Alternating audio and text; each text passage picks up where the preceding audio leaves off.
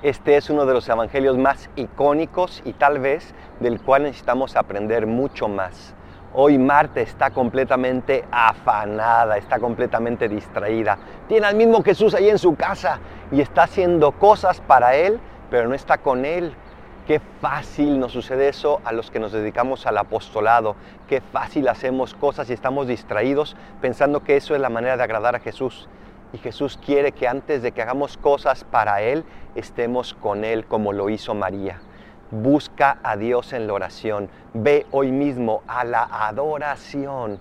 Cuántas capillas y sagrarios solas, porque los apóstoles estamos muy ocupados, pero si no nos alimentamos, ese ser apóstoles se nos va a terminar. Soy el Paradolfo, recen por mí, yo rezo por ustedes. Bendiciones.